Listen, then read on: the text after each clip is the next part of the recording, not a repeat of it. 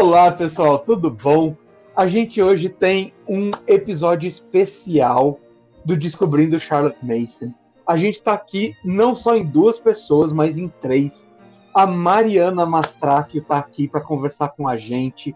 Ela mora lá nos Estados Unidos, ela já tem experiência é, com a metodologia da Charlotte e ela está aqui para que a gente possa conversar com ela, descobrir as coisas. Ela é a responsável pelo o Fé e Café com Charlotte Mason também, que é um blog. Se vocês descobriram a gente, não descobriram ela ainda, por favor, vai lá, conheça, leia o blog, conheça tudo que ela está fazendo, que ela já está ela já está podendo ceder mais dessa fonte que a gente está descobrindo. E a Janice convidou a Mari para vir conversar com a gente. Me explica melhor, Janice, por que, que você está chamando a Mari para conversar com a gente? Como é que vocês se conheceram? Como é que a gente vai poder ter acesso a essa mulher que já está caminhando na nossa frente? Sim. Bom, a, Mari, ela é uma mãe incrível, né? E, eu, e ela sempre teve o desejo de compartilhar mais de tudo que ela estava aprendendo, mais da, da, metodologia da Charlotte. Então eu conheci a Mari pelo Instagram dela, pessoal, inicialmente. Ela compartilha lá uh, muito do, do, dia a dia dela com os meninos, sobre as lições práticas. Se eu não me engano, o assunto mesmo que eu fui. Uh, que eu descobri a Mari foi sobre as avaliações, como são as avaliações de, de termo na, na metodologia da Charlotte. Era algo assim que eu estava pesquisando. E a Mari, no ano passado, criou um blog e Instagram incrível, que é o arroba, arroba Fé e Café com Miss Mason. Nesse Instagram, elas fizeram uma conferência Aprendendo a Viver, que a gente já indicou aqui em outro episódio também. Se você ainda não foi ver, super indico. Ela é um excelente começo para você ter uma ideia, uma clareza melhor do que é o método da Charlotte. E a Mari, ela é brasileira, mas mora fora né, Mari? Uhum. Então, uhum. você está inserida dentro do contexto Charlotte Mason aí nos Estados Unidos, mas tem esse coração queimando para que isso chegue aqui no Brasil também e tem cooperado da forma como você pode para que uh, cada vez mais as pessoas possam descobrir Charlotte Mason aqui no Brasil. E a Mari tem muito a acrescentar para gente nessa conversa hoje. Então, Mari, conta um pouquinho uh, da sua história, e como você conheceu a Charlotte. Ah, primeiro, obrigada, muito obrigada por me ter aqui, é uma honra. É, Já falei, a honra é nossa, para ah, com isso. Ah, desculpa, então. então é toda dizer... nossa, não venha roubar. Tá bom. Então, vou dizer assim, que quando eu vi o Descobrindo Shot Mace lá no Instagram, eu dei pulos de alegria. e na hora, eu mandei uma mensagem, quem é que está por trás dessa conta? Eu quero te conhecer. Fiquei muito empolgada, feliz de ver é, cada vez mais a, a, filosofia da Charlton Mason sendo difundida no Brasil. E não só isso, mas ver a, como ela está sendo feita com essa competência de vocês. Eu já sou fã do podcast. é um prazer, então, estar aqui com vocês. É, obrigada por essa introdução. Eu não mereço metade disso, mas vamos lá. Obrigada. É, então, a Charlotte Mason, é, eu, eu, encontrei essa querida amiga Charlotte Mason quando meu filho mais velho, o Eric, tem 10 anos, e o Luca está com 8, e nós uh, fazemos homeschool desde o início da educação formal deles. E, e como aqui, né, como eu falei, eu moro aqui nos Estados Unidos, eu não estava muito certa que, é, eu, que a educação, né, mandar eles para uma escola, uma educação pública seria o ideal. É, e eu descobri o termo homeschooling quando o Eric tinha uns três anos de idade. Comecei a. Foi uma sementinha plantada, né? Comecei a, a orar, pedir dicas. Nunca tinha ouvido falar de homeschooling. Comecei a pesquisar, conversar com meu marido. A sementinha nele demorou um pouquinho mais para ser plantada, mas eventualmente nós, nós entendemos que esse era o nosso chamado. De, todos, todos nós somos pais e mães educadores, né? Mas nós fomos chamados a educar, a fazer educação acadêmica dos meninos em casa também. E é, uma amiga, na época que o Eric tinha uns 4, 5 anos, naquela época que todo mundo está perguntando para que escolinha que ele vai, que escolinha que ele vai. E eu, gente, que pressão, que escolinha, o menino não tem nem 5 anos ainda. É, é, uma amiga me, que estava pesquisando sobre homeschooling falou da havia já falado da Charlotte Mason para mim. Falou: oh, eu acho que tu vai gostar dessa mulher. E eu, tá bom, botei lá na gaveta, e aí, quando foi o momento que eu comecei a realmente pesquisar sobre homeschooling e como que se fazer isso, como que isso acontece, o que que eu vou fazer, né? Eu botei no Google Charlotte Mason, tive que perguntar para minha amiga de novo, depois de alguns meses, como é que é o nome daquela moça mesmo? e quando eu dei aquele Google, aí apareceu sobre a Charlotte, eh, a, Charlotte, a informação sobre ela, sobre essa filosofia de educação, comecei a ler, comecei a devorar, e né, ali eu vi em palavras aquilo que eu já estava sentindo no meu coração, né? Aquele, eu, eu acredito que muitas de nós que encontramos Charlotte Mason, né, que quando a gente está buscando qual educação, como é que a gente vai fazer assim homeschool, ou enfim, a gente encontra nas palavras de Charlotte aquilo que já está aquele desejo que já está queimando no nosso coração.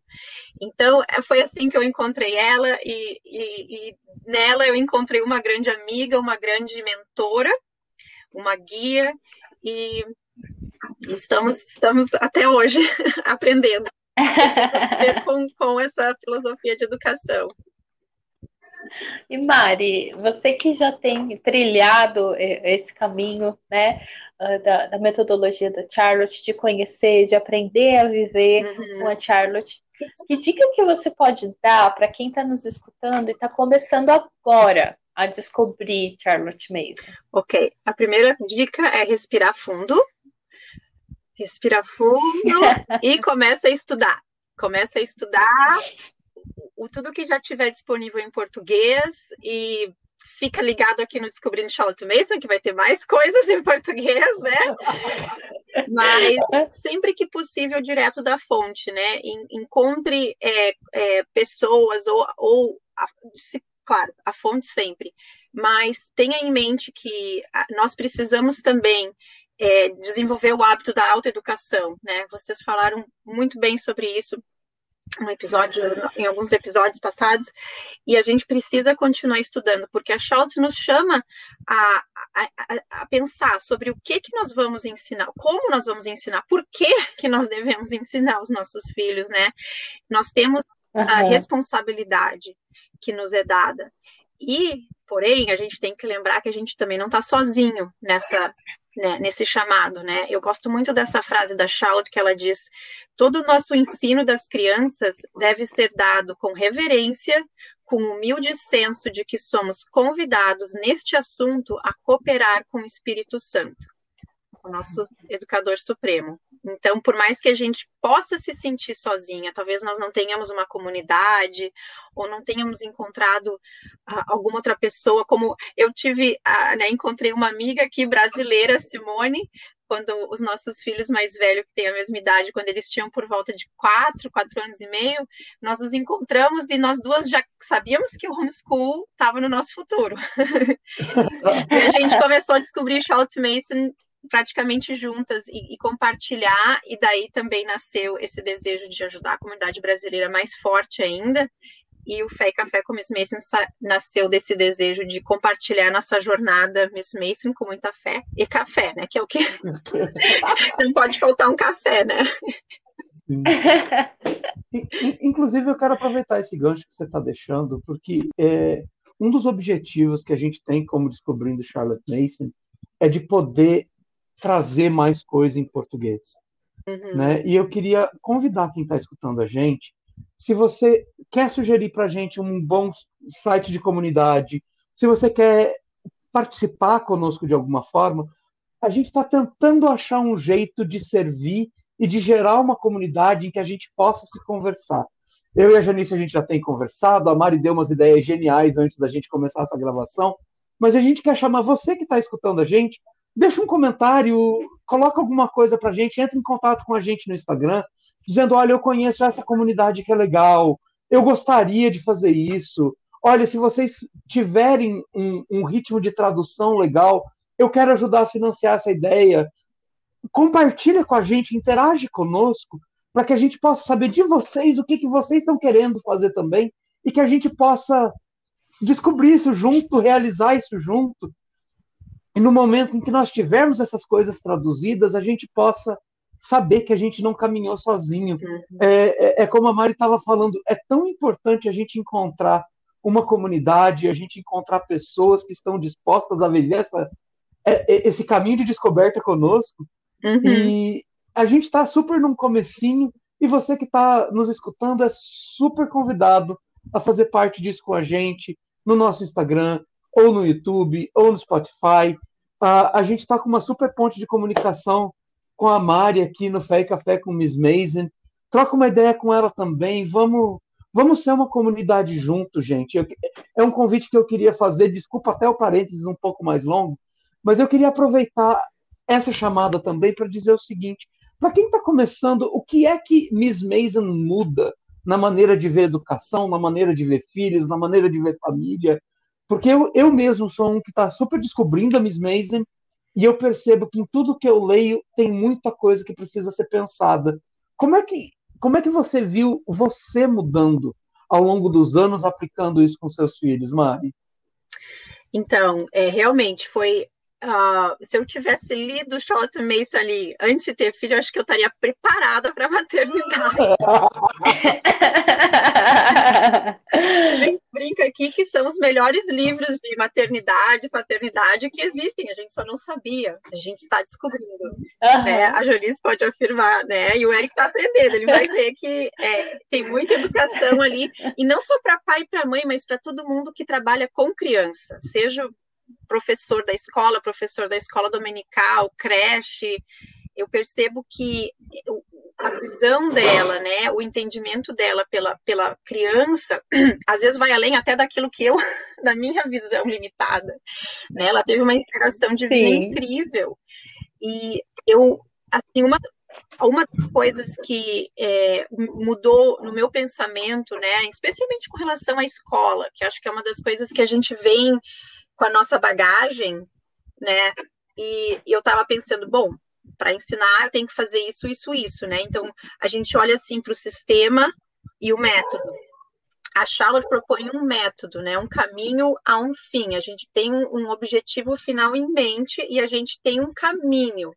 Ele não é uma coisa dentro de uma caixinha isolada que tu não pode fazer nada, tu não, tu não tu tem que seguir, né, um, um, esse passo depois do outro. O, o método te dá flexibilidade para, se não está dando certo com esse livro, então vamos trocar. Se deu certo com esse aluno, mas não deu com aquele aluno, se aquele aluno é um pouquinho mais rápido na matemática, então ele vai poder avançar no ritmo dele. Se aquele aluno precisa um pouquinho mais devagar, ele tudo bem, ele vai no ritmo dele, contanto que ele esteja aprendendo, né? E eu falo isso porque eu tenho dois filhos, eu, às vezes eu tento fazer com o caçulo que deu certo com o maior e vejo que não, porque eles são dois indivíduos. O método respeita a individualidade de cada criança, de cada ser humano, né? O sistema tem o seu lugar, né? Se a gente, por exemplo, quer aprender uma nova habilidade, digitar, dirigir, a gente precisa seguir um passo a passo e a gente tem um resultado esperado, né? Se eu tiver um programa para aprender a digitar, o resultado é que eu vou aprender a digitar, se eu estou seguindo ali o passo a passo, né? Um sistema educacional tem um certo perigo, porque a gente está ali esperando um resultado final, a gente está sendo garantido um resultado final se a gente seguir um passo depois do outro. Tá, mas nós somos indivíduos, e se eu não, se aquele passo não, não se a minha perna for muito pequena para subir aquele degrau, o que, que eu faço? Então, e aí começa a criança a ficar para trás. Aí começa aqueles que já poderiam estar um pouquinho mais à frente, ficam entediados e acabam né, sendo os maus alunos, porque estão entediados, não vão prestar atenção.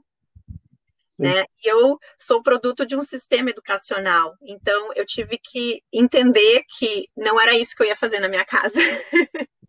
Legal. né? Não era isso. E, e como o método traz liberdade, e flexibilidade. E, e também não é a educação, da educação para os meus filhos é a minha obrigação, mas como eu falei, eu não estou sozinha, eu não preciso saber tudo. Na verdade, não, é até melhor que eu não saiba tudo, porque eles, eu preciso ajudar eles a, a, a, a dar o conhecimento para eles da fonte.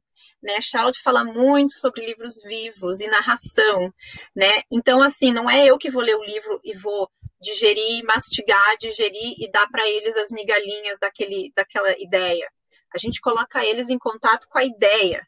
e deixar eles fazerem o trabalho. Muitas vezes, num sistema escolar, a gente não tem essa oportunidade, porque todo mundo tem que andar no mesmo ritmo. Então, a gente faz conteúdo, faz a prova, decora, preenche as lacunas, aí vai para casa e o que, que a gente aprendeu? Né? Uhum. No método da Charlotte, ela nos, né, ela, ela, ela quer que a gente desenvolva o amor pelo conhecimento. Sim, e é, é, exatamente isso que você falou, Mari, e a gente falou também em alguns episódios anteriores que a gente precisa uhum. desconstruir, uhum. né? Tirar da nossa cabeça aquela ideia de que fazer homeschool, educação domiciliar, é trazer a escola para dentro da casa.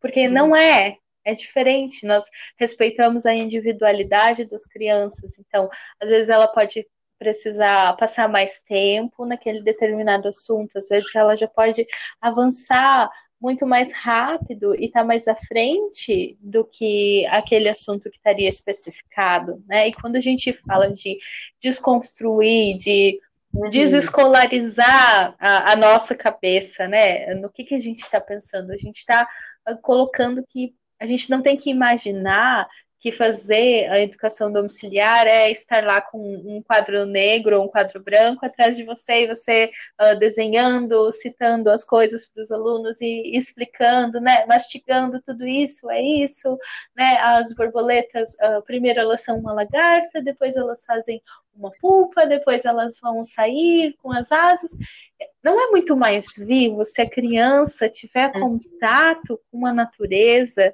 se a criança puder observar com os próprios olhos dela, encontrar uma lagarta no quintal, fazer um viveiro para essa lagarta, poder observar todo esse processo de metamorfose. Aqui em casa eu acho que a gente já fez mais de 12 uh, viveiros. Toda vez que a gente encontra uma, e teve uma época bem específica que tinha uh, lagartas no, nos dentes ah. de leão que a gente deixou crescer no nosso quintal.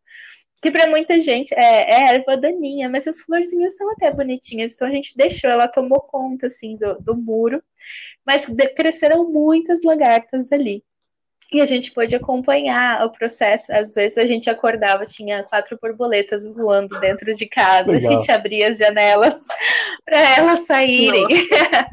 e elas aprendem uh, vivendo, né? Elas não precisam que a gente mastigue algo para que elas possam entender. Então, quando a gente está falando de sistema, de desescolarizar a nossa cabeça, é confiar Assim como a Charlotte fala que a criança ela é capaz de lidar com o uhum. conhecimento por ela mesma.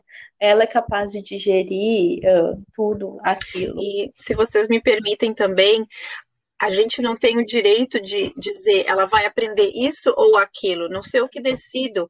O meu trabalho é botar a ideia, seja através do livro ou através da, da observação, e deixar o Espírito Santo uhum. agir nela, deixar ela, ela tirar daquela experiência aquilo que marcou ela, né? Sim. Aí ela não precisa decorar para a prova, ela não vai esquecer nunca, aquilo pertence a ela. Eu digo aos meus filhos, isso que vocês têm é de vocês e ninguém tira, é o conhecimento. Legal. Uhum. E, e, e, eu quero continuar esse papo, porque é, eu quero puxar a gente um pouquinho mais para o artigo. Que esse uhum. artigo ele é tão belo e ele é tão denso que a gente está tendo que separar ele em vários episódios para que a gente possa realmente pensar tudo que está sendo dito. E uma das coisas que eu achei interessante que o J.D. Rose coloca, ele, ele solta uma frase que diz assim: os princípios da autoridade por um lado e da docilidade por outro são naturais, necessários e fundamentais. Quando eu olho para a questão da palavra de Deus, eu consigo enxergar isso, mas quando eu olho para a sociedade hoje, parece que nós temos uma visão corrompida de autoridade. É, docilidade na nossa sociedade hoje não tem nada a ver com autoridade, é até contraintuitivo você dizer que são duas coisas que vêm juntas. E ela coloca como se fosse algo natural. Como assim viver debaixo de autoridade é natural? Como assim ter um lugar de obediência é, é, é natural? E, e, como é que a gente coloca isso? Como é que eu traduzo para o Brasil do século XXI uma mulher que diz que a autoridade e a docilidade são necessárias, fundamentais, enquanto todo mundo diz: faça o que você quer. A vida é sua, a felicidade é sua, o corpo é seu, você faz o que você quiser que te leve para a sua felicidade, e daí eu vou começar a ensinar autoridade e obediência. Como é que faz isso? Esse princípio, quando eu li ele a primeira vez, eu fiquei um pouco chocada. Eu falei, nossa, autoridade, mas eu não sou uma tirana, como que eu vou ter autoridade? Aí eu comecei a ler, comecei a refletir, comecei a estudar mais a Bíblia, né? Comecei a ver o que, que, que ela estava dizendo com isso, né? É, então, assim, eu acredito que a gente vamos definir a palavra autoridade, que, como eu falei, como tu mesmo falou, Eric, que muitas vezes é vista de uma forma completamente negativa. A visão do mundo de autoridade não é a visão de autoridade que a Charlotte Mason está falando. Miss Mason diz que a autoridade delegada está entre nós e dentro de nós delegada, vamos lembrar dessa palavra. Essa autoridade delegada parece estar alojada em todas nós, pronta para ocasiões, para ser usada. Cada rei, comandante, mãe, irmão mais velho, diretor de escola, capitão de time de jogo, encontra dentro de si o que assegura a obediência fiel, não em nome de seus méritos, mas porque a autoridade é própria de seu cargo, responsabilidade. Uhum. Sem este princípio, a sociedade deixaria de ser coesa. Praticamente não existe tal coisa como anarquia, o que é chamado de mera transferência de autoridade. Mesmo que, em último recurso, o anarquista encontre autoridade somente em si mesmo. A autoridade está lá. Está é lá, né? Então, existe uma noção de que a autoridade é um sinônimo de tirania e que a obediência, voluntária ou involuntária, é natureza vem da, da escravidão, de uma submissão que não é positiva, né? Mas a autoridade é o contrário. Ela é a condição sem a qual a liberdade não existe. Exceto se for abusada, ela é inteiramente agradável àqueles sobre os quais ela é exercida. Somos tão feitos que gostamos de ser ordenados, mesmo que a ordenação seja apenas as das circunstâncias. Os servidores se orgulham das ordens que recebem, que nosso destino de honra é uma, é uma ordem. É um, uso significa, é um uso significativo das palavras. Ainda é verdade que ordem é a primeira lei do céu e que a ordem é o resultado da autoridade. Charlotte falou isso no volume 6. E eu acho que, como tu falou, existe uma distorção da autoridade, da obediência, porque nós, nós já fomos criados com isso dentro de nós. E se nós vemos a criança como uma pessoa, a gente vai entender que ela tem é, a obediência, o, é nato dela, querer obedecer, porque é certo obedecer, mas também nós precisamos entender que a nossa autoridade é nos dada, ela é nos delegada. Então, nós estamos sob a autoridade de um ente bem maior do que nós. E a nossa criança uhum. tem que entender isso. Eu digo para ele: espera mamãe, vai te dar comida agora. Espera um pouquinho, não come, não come esse pedaço de pão. Espera que eu já vou te dar comida. E eu espero que ele vai obedecer, que ele vai entender né? Eu não vou, eu não vou falar isso hoje e amanhã eu digo, ah, não, come o pão, pode comer que eu já vou te servir almoço. Essa autoridade arbitrária que, que causa o problema, né? E, e com a autoridade arbitrária, a gente, ah, hoje eu acordei de bom humor, eu vou fazer do jeito que tem que ser feito. Amanhã eu acordo com uma dor de cabeça, ai, não, não vou fazer. Então, a nossa criança fica confusa e ela começa a nos ler, ela começa a a perceber que tem dia que a mamãe vai fazer de um jeito, tem dia que a mamãe vai fazer do outro. E o que, que a criança está aprendendo? Que a obediência também acontece quando ela quer. Né?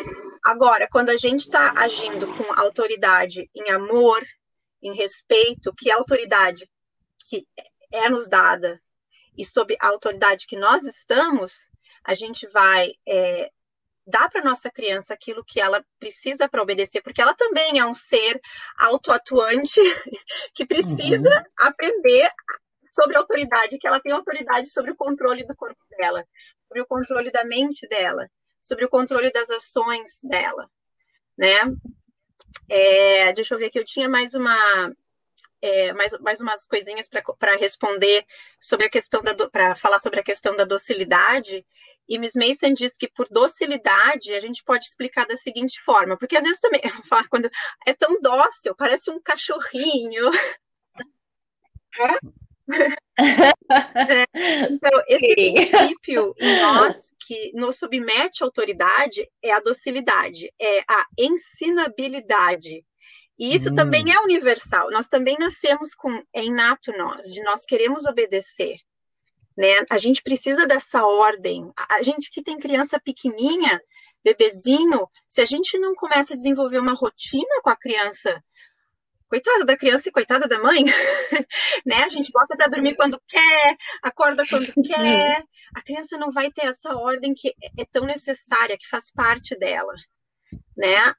E também algumas dessas coisas que a gente está conversando aqui, vocês falaram dos, dos perigos. Então, é, se um homem, no orgulho de seu coração, declina autoridade, outra autoridade, ele se submeterá escravamente à sua estrela, ao seu destino, como ela coloca, né? E, e, para o que o exercício da docilidade é, ele é tão natural e necessário quanto o da razão ou da imaginação, e os dois princípios de autoridade e docilidade agem em cada vida precisamente como aqueles dois princípios elementares que permitem à Terra manter sua órbita, um atraindo em, dire... né, em direção ao Sol. Então, é, é, é uma coisa assim que está tão ligada é muito profundo uhum. uh, pensar por esse lado. Então, né? se a Terra para de girar ao redor do Sol, ou ao redor de si mesma, se a autoridade e a docilidade não, não coexistem, vai ter um desequilíbrio, vai ter um grande problema. E a gente está vendo isso na nossa sociedade. Sim. Né? Essa, questão, essa, essa, essa, essa ideologia de faz o que quer, né? As pessoas, as crianças, eu falo as crianças assim de uma forma geral, mas muitas crianças não entendem que faz o que é pedido de ti. Não é faz o que tu quer. Tu não te pertence, nós não nos pertencemos. A gente não tem essa noção de que nós não nos pertencemos, nossos filhos não são uma extensão nossa, eles não são uma propriedade. Então, eles têm o direito de receber essa autoridade e de exercer essa docilidade, assim como nós pais temos esse encargo de exercer a autoridade que não é dada e de obedecer aquele que nos está dando essa autoridade. Mari, e você pode falar uh, para gente um pouquinho de uma forma prática? Como você coloca isso em prática uhum. na sua casa, então, com os é, meninos? É, uma das coisas que eu acredito que é fundamental é não existe autoridade arbitrária. arbitrária. É, é difícil porque tem dias que a gente está não está bem, não está com a cabeça no lugar, o que seja, né? Mas a gente precisa buscar seja onde for, no nosso momento de estudo bíblico, nosso momento com o Senhor pela manhã, de manhã cedo, né? A gente precisa é, nos encher de coisas boas para a gente poder transbordar essas coisas, né? Então, por exemplo, assim, se eu vou exigir dos meus filhos que eles me obedeçam, em primeiro lugar, eu tenho que estar obedecendo ao pai, né? Eu preciso Sim. ter algumas regras nessa casa que eles entendam. Eu não preciso encher eles de faz isso, faz aquilo, faz aquele outro. Às vezes meu marido me chama a atenção, ele falou, tu falou cinco palavras, seis delas foram um comando para eles.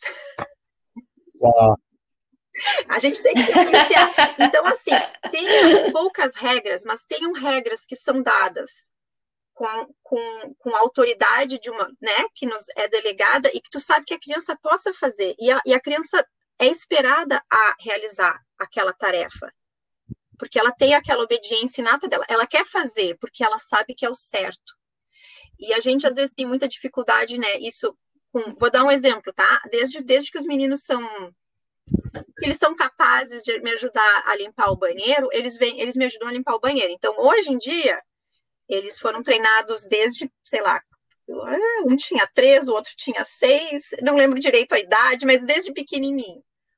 Eles têm um dia certo para limpar o banheiro. Eu já ensinei eles, eu treinei eles por um tempo. Quando eu vi que eles podiam fazer sozinho, eu deixei eles fazer sozinho. Então, eles sabem que é esperado deles que eles limpem o banheiro toda quarta-feira depois do almoço. E eles obedecem, porque eles foram desde pequenininho treinados para fazer isso. Acontece das vezes um, ah, eu não quero fazer, ah, acontece, todos nós somos seres humanos pecadores. né? Tem dias que a gente acorda, quero.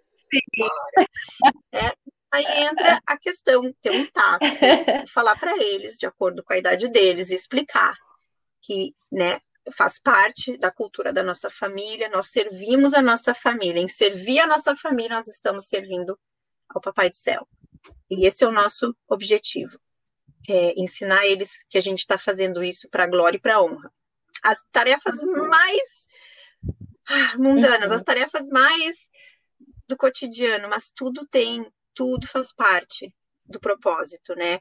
Então, com criança, às vezes eu, eu lembro, eu, eu, não sei se a Janice também deve ter histórias, o Eric pode ter acompanhado, né, com criança pequena, criança, gente, mas as crianças pequenininhas, um ano e meio, dois anos, às vezes, vêm com aquela, aquele vigor para ajudar, né? Ela quer fazer, ela quer, ela tem aquela obediência uhum. e a gente acaba destruindo, porque a gente usa muito aqueles perigos, a chantagem, ou dar uma recompensa, ou da própria autoridade arbitrária. Uhum. Dificuldade de falar essa palavra hoje. da autoridade que eu faço quando eu quero, quando eu não quero. É essa autoridade que eu estou falando. É.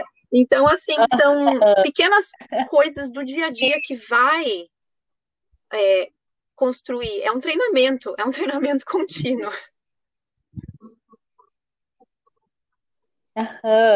E é, esse caso que você falou, né, Maria, esses dias mesmo, a minha filha de três anos, ela, ela começou a pedir para lavar louça. E às vezes a gente não quer deixar, porque ela não vai conseguir segurar o prato, né? O prato é, é pesado, fica com medo de quebrar alguma coisa.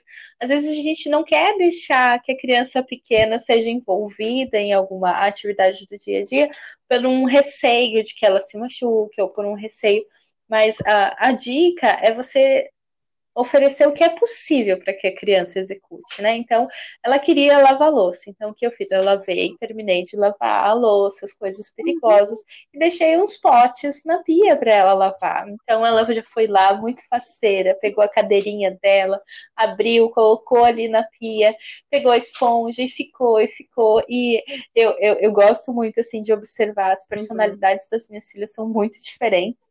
E a Ruth, ela é muito delicada, ela já é muito assim, ela tem três anos, mas ela é muito uh, minuciosa, muito sistemática. Se ela vai comer, a comida tem que estar sempre separadinho. Se papai misturar antes para esfriar, ela já não quer comer a comida porque o arroz está misturado com feijão. Ela mistura depois, mas se você der misturado, ela não quer, sabe?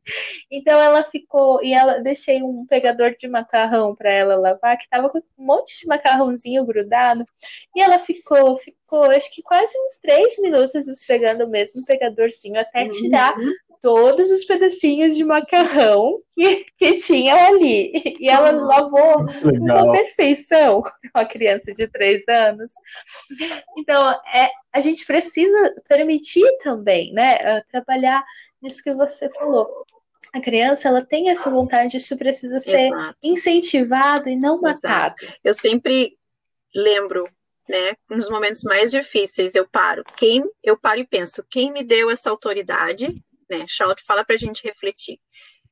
Quem me deu essa autoridade, né? E ela fala dessa, dessa questão de que parece uma coisa meio, meio dura, mas a gente, a, a obediência tem que vir em primeira mão, não é, ah, faço depois, ah, não, não, não, não, começa a dar desculpa, né? Porque a gente permite um relapso uma vez, tá feito o estrago. Eu sei que parece uma coisa meio. É dura, é difícil, é difícil, é um trabalho uhum. contínuo, constante, como a Janice falou. É, a gente precisa pensar, ok, ele quer aprender a fazer isso, tá bom. diz para ele, já vai, dá um, pensa como, como que tu pode incluir a criança para ela fazer parte do trabalho da casa ou do que for, porque ela vai se sentir que ela está contribuindo, né? Ela está dentro dela. A gente precisa ajudar a, a, a, a é, trabalhar essa, essas, esses, esses princípios que já estão dentro dela, né? E e vou dizer que dá trabalho, dá, uhum. mas a esperança, né? A gente já sabe disso, então vamos nos preparar agora, vamos fazer a nossa parte do trabalho. E, e, e uma coisa que eu achei interessante da maneira como você falou, Mari, que você falou várias vezes da autoridade não ser arbitrária. E no contexto do que você está falando, essa arbitrariedade mudou um pouco do que eu estava imaginando quando lia. Hum. Porque o que você está desenhando é que a, a autoridade não é arbitrária quando ela vem de um lugar de obediência. Então, é muito mais uma, uma sujeição da vontade ao que é preciso do que uma sujeição da pessoa às suas próprias vontades que mudam a todo tempo. E eu acho que essa essa é uma visão diferente que eu ainda não tinha pego nas leituras. Nossa, e talvez é. isso possa servir para me ajudar a entender também, porque logo depois ela fala que existe um estado almejado de sujeição orgulhosa. E eu estou olhando para isso e como assim sujeição orgulhosa? Na, na minha cultura, naquilo que eu entendo, se você está se sujeitando, você está se abnegando, você está se diminuindo, você está restringindo a sua personalidade. E quando você coloca sujeição e orgulho na mesma frase, é, ou isso tem que ser um caminho muito fino e muito quase impossível de se manter nele, ou eu não estou conseguindo entender a relação entre eles. É, me explica como é que funciona você estar sujeito de forma orgulhosa ao mesmo tempo e por que, que ela frisa tanto que isso precisa ser tão almejado? Me explica isso melhor. Então tá, vamos conversar sobre isso. Mas uma das coisas que tu já acabou de descobrir é exatamente isso: é o treinamento da vontade. A gente tem que treinar a vontade para a criança fazer, né? Eu sou, eu posso, me ajuda, Janice, eu quero, eu irei, eu, eu... É, é, o lema da Charlotte. E eu irei. Aqui na nossa casa, pelo menos, a gente repete todo dia. Todo dia a gente repete. Porque é mais uhum. fácil eu fazer aquilo que eu tenho vontade? É mais fácil? É. Mas ninguém me disse que o que eu tenho que fazer tem que ser fácil.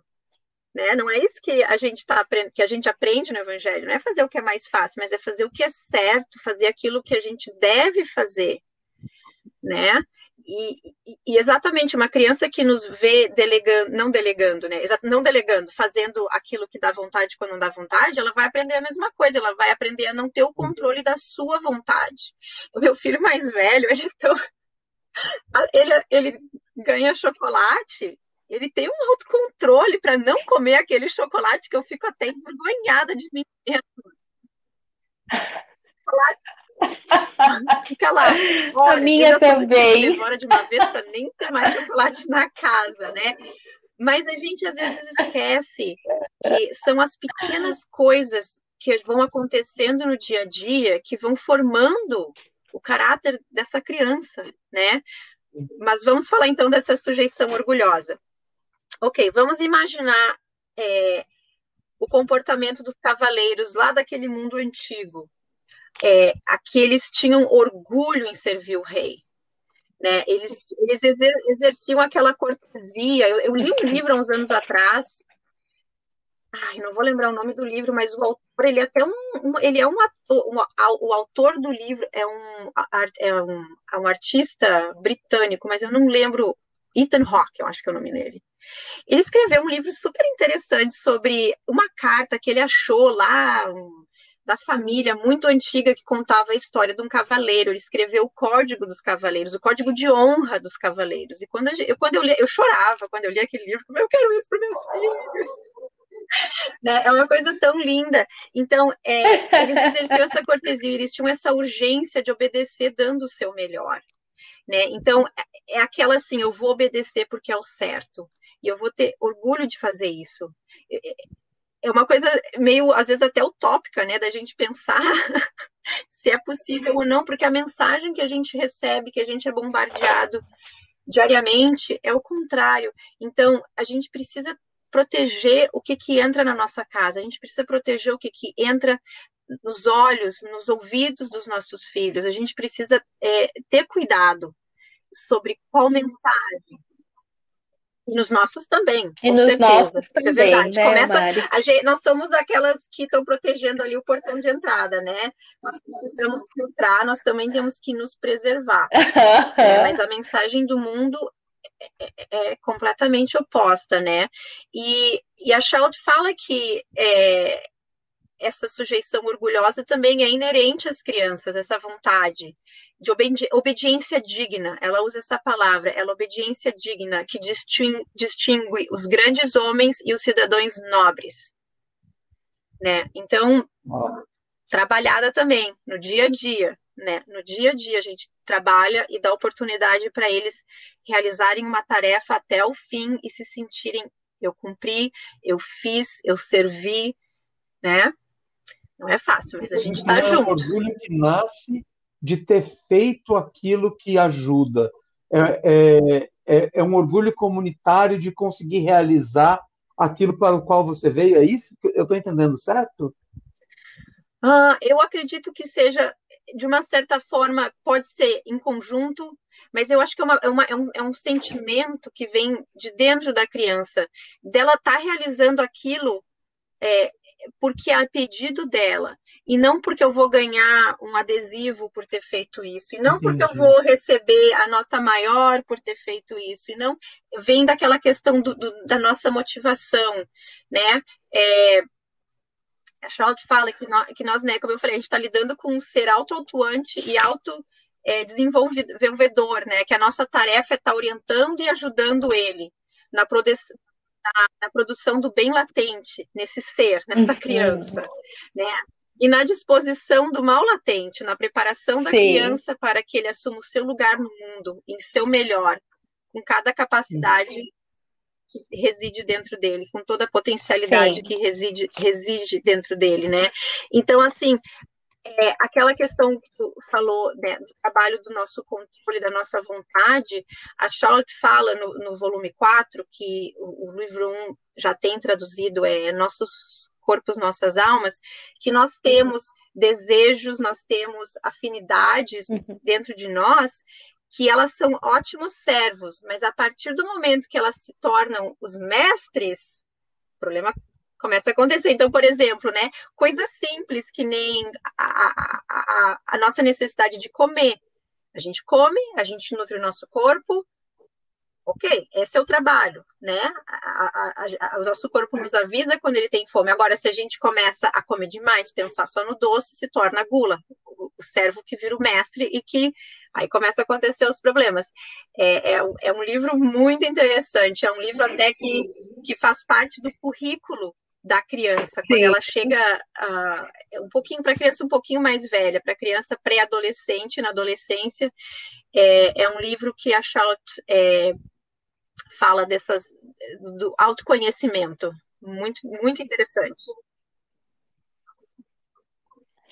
Sim, e esse livro tem disponível em português. A gente vai deixar o link no nosso blog também, lá na, na bio do nosso Instagram, para você poder acessar ele pelo Charlotte Mason Poetry.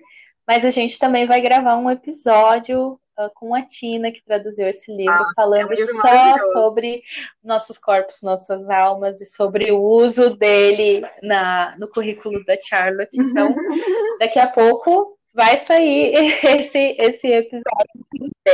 Mas eu queria dar um exemplo, Mari, eh, do que você uhum. falou, tá? para a gente conseguir compreender bem que aconteceu essa semana aqui em casa, dessa questão uh, da autoridade, da docilidade, de nós sabermos, uh, de não deixar que a nossa vontade uh, domine, mas que ela seja uma serva, né? E aqui, aqui em casa, a minha uhum. filha, a gente estabeleceu que é um trabalho em equipe, a louça da cozinha. Então, eu lavo, ela seca, ou ela lava, eu seco, e a gente faz esse trabalho em equipe. Mas tem vários dias, como você falou, né? Tem dias que nem eu tô afim de lavar a louça, né? E tem dias que ela também não tá afim de secar a louça. Então ela já fica assim, ah, oh, mamãe, ela que eu não queria secar a louça hoje. E a gente sempre conversa uh, sobre isso. A gente fala, filha, mas uhum. a gente deve fazer só aquilo que a gente quer, ou a gente deve fazer aquilo que é a, o nosso dever que é a nossa tarefa. Né? Se nós não cumprirmos isso agora, depois isso vai ficar maior e vai nos dar mais trabalho ainda. Né? É, o, é o nosso dever. Nós estamos servindo a nossa casa fazendo isso. E aí ela começa ali, né, às vezes, tipo, tentando dar um sorriso, mas por dentro dá para ver que ela tá, né, ah, não queria secar a louça, mas eu vou secar a louça, né, a gente vai conversando, a gente vai cantando, e ela vai me contando as coisas que ela estava lendo antes de vir ser calor-se. Daqui a pouco ela começa, e daí, é, nesse dia que ela estava assim, né, não quero, depois que a gente acabou a cozinha, ela pegou e falou: ah, mamãe, foi muito melhor ter vindo secar a louça, né? Ter, ter escolhido servir a nossa casa, porque a gente passou tanto uhum. tempo conversando, a gente falou de tantas coisas legais. Então ela teve aquele orgulho de ter se sujeitado, de ter sujeitado a vontade dela, não ao que ela queria, mas ao que ela tinha que fazer. E ela conseguiu uhum. Perceber o como isso foi prazeroso, né? Ela, ela conseguiu alcançar naquele momento aquela sujeição orgulhosa, né? Eu me sujeitei, Exato. eu cumpri, é. Exato. e eu tô feliz Exatamente porque eu fiz isso. É, esse autocontrole que a gente está ajudando eles a desenvolver, né? E ao mesmo tempo Legal. também, né? Como tem a consequência, a Schalt fala das consequências naturais, não, não de, um, de uma punição, não, se tu não lavar louça, vai ficar de castigo. Não. Se a criança não lavar louça, mais tarde ela vai ter bem mais trabalho para lavar a louça, né? Então isso é uma coisa é o que vai é o, é, é, o que vai gerando esse sentimento, essa, vai vai desencadeando. Eu sempre imagino assim, né? A gente está abrindo, né, nas nossas crianças e em nós mesmos, né, essa portinha para essas essas é, o desenvolvimento né, dessas características que já estão em nós e a gente vai fortalecendo elas. Né? E o nosso objetivo é deixá-las bem fortes até eles saírem de casa. Que, então, o orgulho da sujeição vem da vitória em cima da vontade, permitindo que a personalidade seja expressada. Né? É, vem, vem desse lugar de vitória, de vitória do alto, do, do domínio próprio, vem uhum. da vitória de chegar onde se deveria chegar, eu achei isso bem legal. Mas é, eu queria também puxar o lado, que é o finalzinho do nosso artigo ali, que ele fala claramente sobre a sacralidade da criança, a sacralidade da personalidade, a sacralidade da pessoa. E eu vejo vocês falando o tempo todo, né? Que a criança tem essa autonomia. E, de novo, a autonomia é um termo que hoje é usado para você dizer eu faço o que eu quero. E vocês estão usando essa autonomia para dizer eu faço o que eu devo.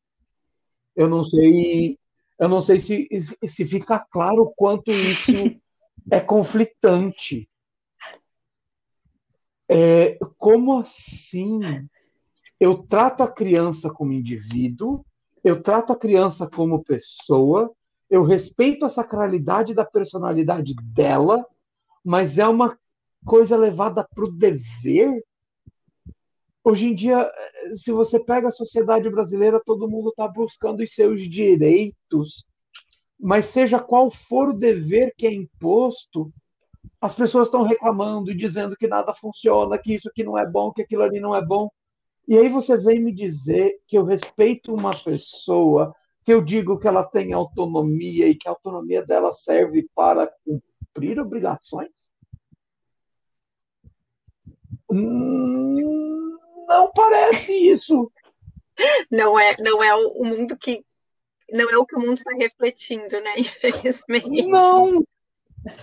Eu acho que tem adulto precisando aprender isso. Não é. Não é o que a gente está acostumado. Eu gosto da, da, da, frase que a Mari leu quando começou a falar sobre autoridade, ali, que ela usou a citação da Charbot, que ela fala, né? Que sem autoridade não existe liberdade. Então, a gente entender, né, escrever essa frase ali no, no seu caderno, no seu common place, né? Sem autoridade não existe liberdade. Nós estamos criando uh, nossos filhos para entregá-los para a sociedade como cidadãos, né, como, como pessoas, e, e eles precisam entender, eles precisam desenvolver as aptidões que eles já têm, eles precisam desenvolver tudo que o próprio Criador já tem colocado neles para que eles sirvam à sociedade, e é nesse lado que nós uh, vamos respeitando, entendendo a individualidade da criança né?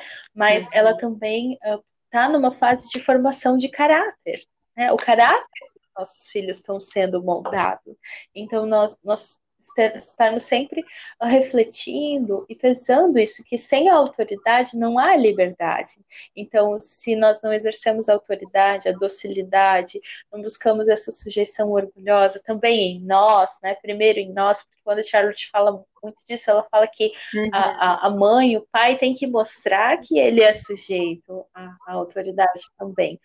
Mas quando nós, ah, se nós não fazemos isso, nós não ensinamos as crianças isso, nós também não estamos respeitando ela como uhum. pessoa. É uma coisa muito louca de pensar, né, Érica? Mas totalmente contramão. Mas se a gente quer que elas exerçam a individualidade delas, elas precisam é. da autoridade, Uau. porque sem autoridade não tem liberdade. É. Eu não sei se vai ajudar isso que eu vou ler. É, a Charlotte fala que nós devemos é, considerar que na estimativa divina o patrimônio da criança é maior que o nosso, que é Uau. é nós que devemos nos tornar como um dos pequeninos, né? Ao invés deles se tornarem como nós. É, quando ela toca nesse assunto do, do, do código de, de, educação dela, né? Ela chama esse código de educação que está fundamentado, enraizado no Evangelho, e ele nos diz o que não fazer, né? Não desprezar, uhum. não impedir. E, e a partir daí, então tá, então o que, que a gente vai fazer com a criança, né? Então, é, é o que eu falo, não é um segredo, mas não é um segredo, tá tudo ali, o ensinamento tá ali, a gente só precisa ler Muito boa. Eu, eu, no início, assim, eu ficava olhando essas mães experientes, Charlotte Macer, eu falei, gente, uma das minhas mentoras, né, que eu chamo ela de mentora, uma mãe americana, tem 10 filhos. Como é que ela consegue? Qual é o segredo? Aí a gente começa a vivenciar, experienciar, amadurecer na nossa carreira como mãe, digamos, né? E começa a perceber que não tem um segredo Tá ali, tá escrito. A gente precisa ler, refletir, rezar, orar, pedir sempre, né? O, o nosso guia tá ali e, e, colocar em prática e realmente acreditar que a criança é capaz, ela nasce capaz, ela já nasce capaz todas, todas elas. A gente precisa acreditar nisso. Eu acho que muitas vezes a gente não acredita. A gente diz que acredita, mas lá no fundo a gente não está acreditando. E a gente realmente precisa fazer por ela, ou a gente, né? Como eu falei, a gente precisa se tornar uma delas para chegar no nosso destino final. E não ao contrário, né? Então, isso para mim foi assim um grande divisor de águas. E todas as crianças que eu encontro na minha vida, não só os meus filhos, a gente tem que ver todas as crianças dessa forma, com, com essa visão, com a visão Sim. de Jesus Cristo. A gente tem que olhar para elas através dessa lente. Uau! Uau! Uau! O... Como é uma visão diferente, né? Como é uma visão do que é respeitar e do que é liberdade, que é diferente do que a gente está acostumado. E daí a gente vê duas coisas que o que o J.D. Rose cita em cima do que a Charlotte escreve, que uma ele coloca que e isso é uma coisa que me assustou. Ele fala de um decreto, de uma lei de educação uhum. dos anos 40, que diz que está colocando tudo centrado na criança, né? E que traz essa ideia de que o conhecimento não deve simplesmente ser armazenado, fatos ganhos, mas que precisa seguir o ritmo da criança, que é o que a gente tem falado. E ao mesmo tempo, uma centralidade, essa centralidade da criança fazendo com que o conhecimento seja focado no deleite da própria criança em conhecer. E, de novo, e, e, quanto mais eu leio, mais eu percebo esses contrastes o tempo inteiro. São duas coisas que não parecem ter ressoado. Como é que há uma reforma de educação nos anos 40 e a impressão que dá, pelo menos no Brasil, é que a gente nunca ouviu falar numa coisa dessa. E agora você está dizendo que o conhecimento está sendo passado só para eu armazenar e ganhar fatos, mas que existiu quase 100 anos atrás, já 80 anos atrás, uma lei reformando isso, colocando o ensino para ser focado na criança e essa criança tendo deleite no que está aprendendo, ao invés de receber a coisa massificada. É, como é que a gente pode aproveitar de tudo que a Charlotte escreveu para que, já que talvez não institucionalmente no Brasil a educação vai receber esse mesmo decreto, como é que a gente pode traduzir isso que a Charlotte escreveu no século XIX, que nos anos 40 estava sendo implementado ou nos Estados Unidos, ou na Inglaterra, na, na Europa, e que aqui no Brasil é um conceito completamente estranho para a gente. Me ajuda a, a colocar isso num formato que a mente brasileira do século XXI consiga absorver. Eu, eu acredito que essa reforma é para ontem, né? Essa reforma educacional, mas também uma questão, um renovo da nossa mente. Eu vejo muito assim, né, com a perspectiva de mãe, que a gente precisa honrar o nosso trabalho como mãe, como pai, a família. Começa no núcleo familiar, né? Então, por bem ou por mal, as famílias, a gente está passando por um tempo onde nós estamos mais unidos, mais em casa, unidos no sentido, né, de passando mais tempo juntos, a gente está tendo uma uma possibilidade de olhar e parar, peraí, mas só um pouquinho, vamos, vamos desacelerar um minuto e ver o que está acontecendo, né? Eu senti que eu passei por uma coisa assim, eu estava tudo acelerado, educação, vai para a escola. Eu lembro que o meu filho mais velho até, ele foi para uma escolinha aqui por um ano, criança 4, 5 anos e já existia, eu lembro de ter conversado com um, um, um, pai ou uma mãe de um dos coleguinhas, já assim, ah, não, mas para ele entrar nessa escola, ele vai ter que estar tá sabendo essa matemática. Mas a criança tem 4, 5 anos, ela precisa primeiro entender o concreto para poder entender o abstrato. Então, existe essa corrida, né, essa ganância, valores invertidos, uhum. né? Essa reforma a gente tem essa possibilidade de estar com os nossos filhos, se a gente está com os nossos filhos em casa, a Charlotte fala, ela é, no volume qual agora? No volume 5, que é, o título do livro, se eu estou traduzindo corretamente, é a formação do caráter. Ela fala disso. As crianças vão ir para a escola ou não, independentemente uhum. se elas estão indo para a escola ou não, nem todas as escolas vão, vão ter tudo aquilo que a gente quer que, que tenha, mas isso começa em casa. Ela fala: a gente tem essa responsabilidade, esse trabalho começa em casa. Não importa a modalidade de ensino, é homeschool, é na escola pública, na escola privada, é no ensino remoto, uh, começa em casa. A gente precisa é, exercer essa nossa responsabilidade, né? A gente, claro, tem que lutar por uma reforma educacional, a gente tem que lutar. Eu, eu, eu eu vejo também como minha responsabilidade. Eu faço homeschool, faço, mas e as outras crianças que não têm a oportunidade de fazer homeschool? né? A gente tem que ter isso. Então, quando a gente está elegendo, uhum. é, comprando, o que for, o que a gente está, quando a gente está exercendo o nosso, o nosso, o nosso direito de cidadão, a gente tem que ter essa consciência. É, de como que a gente pode contribuir nessa reforma escolar, mas, mas começa em casa. A gente precisa ter esse olhar aberto de não terceirizar aquilo que é, que é a nossa responsabilidade. né? É, é, é bem mais fácil dizer, ah, o professor, meu, meu filho não está indo bem na escola por causa do professor, Sim. né? Então, assim, é, é uma mentalidade, a gente tem que pensar nessas, uhum. ter, nessa responsabilidade. Isso é uma coisa, assim, que está bem forte na minha mente nesse, nesse último ano. E conversando com outras mães também, é, é a sociedade realmente, as coisas estão viradas de perna para o ar, né? E, e, a gente precisa é, honrar essa responsabilidade que nos foi dada de servir a nossa família e os nossos filhos e, e não achar que a gente não é capaz de fazer isso. Nós somos capazes de fazer. Né? Eu penso, se eu sou capaz, se eu consigo fazer isso, é porque eu, eu sei que todas as mamães que falarem, não, eu vou fazer. Porque eu não estou fazendo, não é por mim que eu estou fazendo isso, não é? O poder não é meu, ele vem de uma força bem maior. Eu, eu sozinha sou incapaz. Então, eu acredito que é, a gente precisa buscar é, o Espírito Santo para nos guiar e começar em casa. Denise, o que, que você tem a dizer sobre isso tudo? Me conta, eu quero escutar também.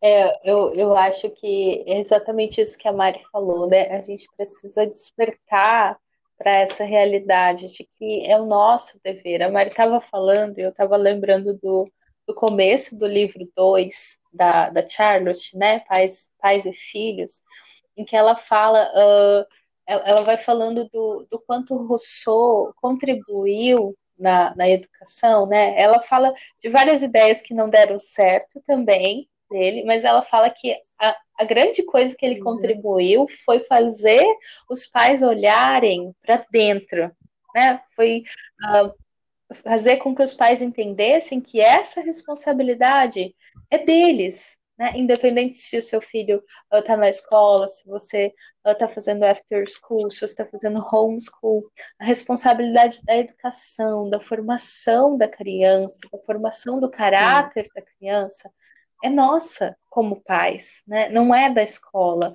não é do professor. Nós precisamos tomar essa responsabilidade para nós, porque essa autoridade que foi delegada por Deus para nós, como Mari falou aqui, nós precisamos realmente nos uh, entender e nos posicionar como uhum. alguém que vai viver isso, que vai praticar isso, né?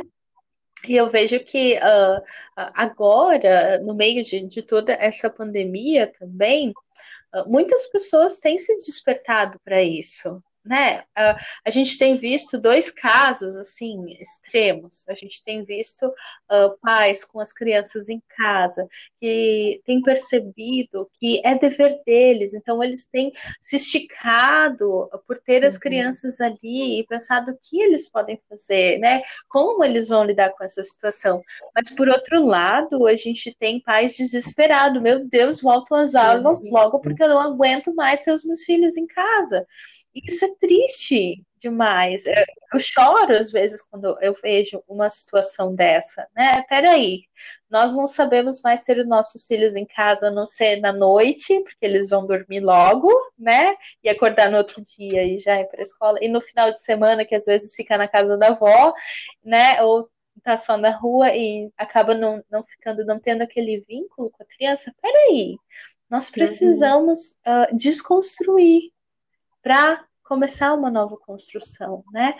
Nossos filhos são responsabilidade nossa.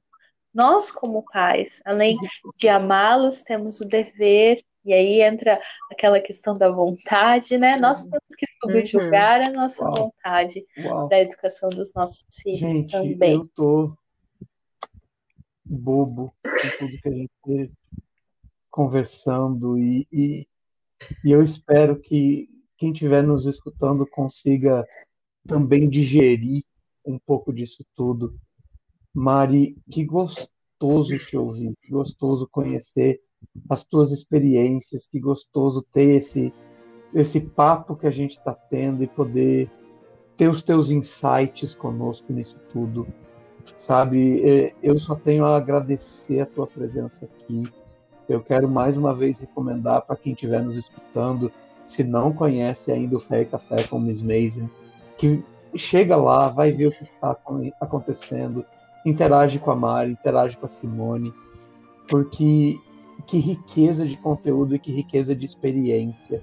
Assim como a Charlotte tá, ela incentiva as crianças a viver pela experiência e a ter nas fontes primárias uma base, a gente está aqui podendo escutar de você a sua experiência com isso tudo. E eu quero super te agradecer. Deixa uma mensagem final para a gente aqui, uma ah! última coisa para a gente poder pensar em tudo isso que a gente está conversando, para que. E, e, eu quero deixar mais uma vez esse convite para quem estiver escutando. Escuta esse podcast de novo, rumina nas coisas, dá uma parada, porque a gente conversou isso num podcast anterior. Você só adquirir a informação do que a gente está conversando e não conseguir levar à prática, se você não conseguir pensar e praticar, você vai estar tá perdendo o propósito desse podcast, vai estar perdendo o propósito dessa conversa. E por que não o propósito de você ter encontrado tudo isso? Uhum. É, e, enfim, Mari, deixe as suas considerações finais para que quem estiver nos escutando possa gastar um tempo pensando uhum. em tudo isso e descompactando a quantidade de coisa que a gente conversou. Ó, eu, vou, eu, vou, exigir narração, todo mundo posta em algum lugar.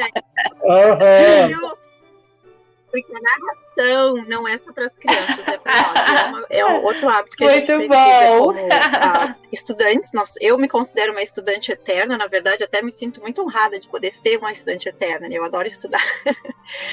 Mas é, é, é, é, quando a gente começa a desempacotar ah, tudo isso, né, a gente vê que tem um peso.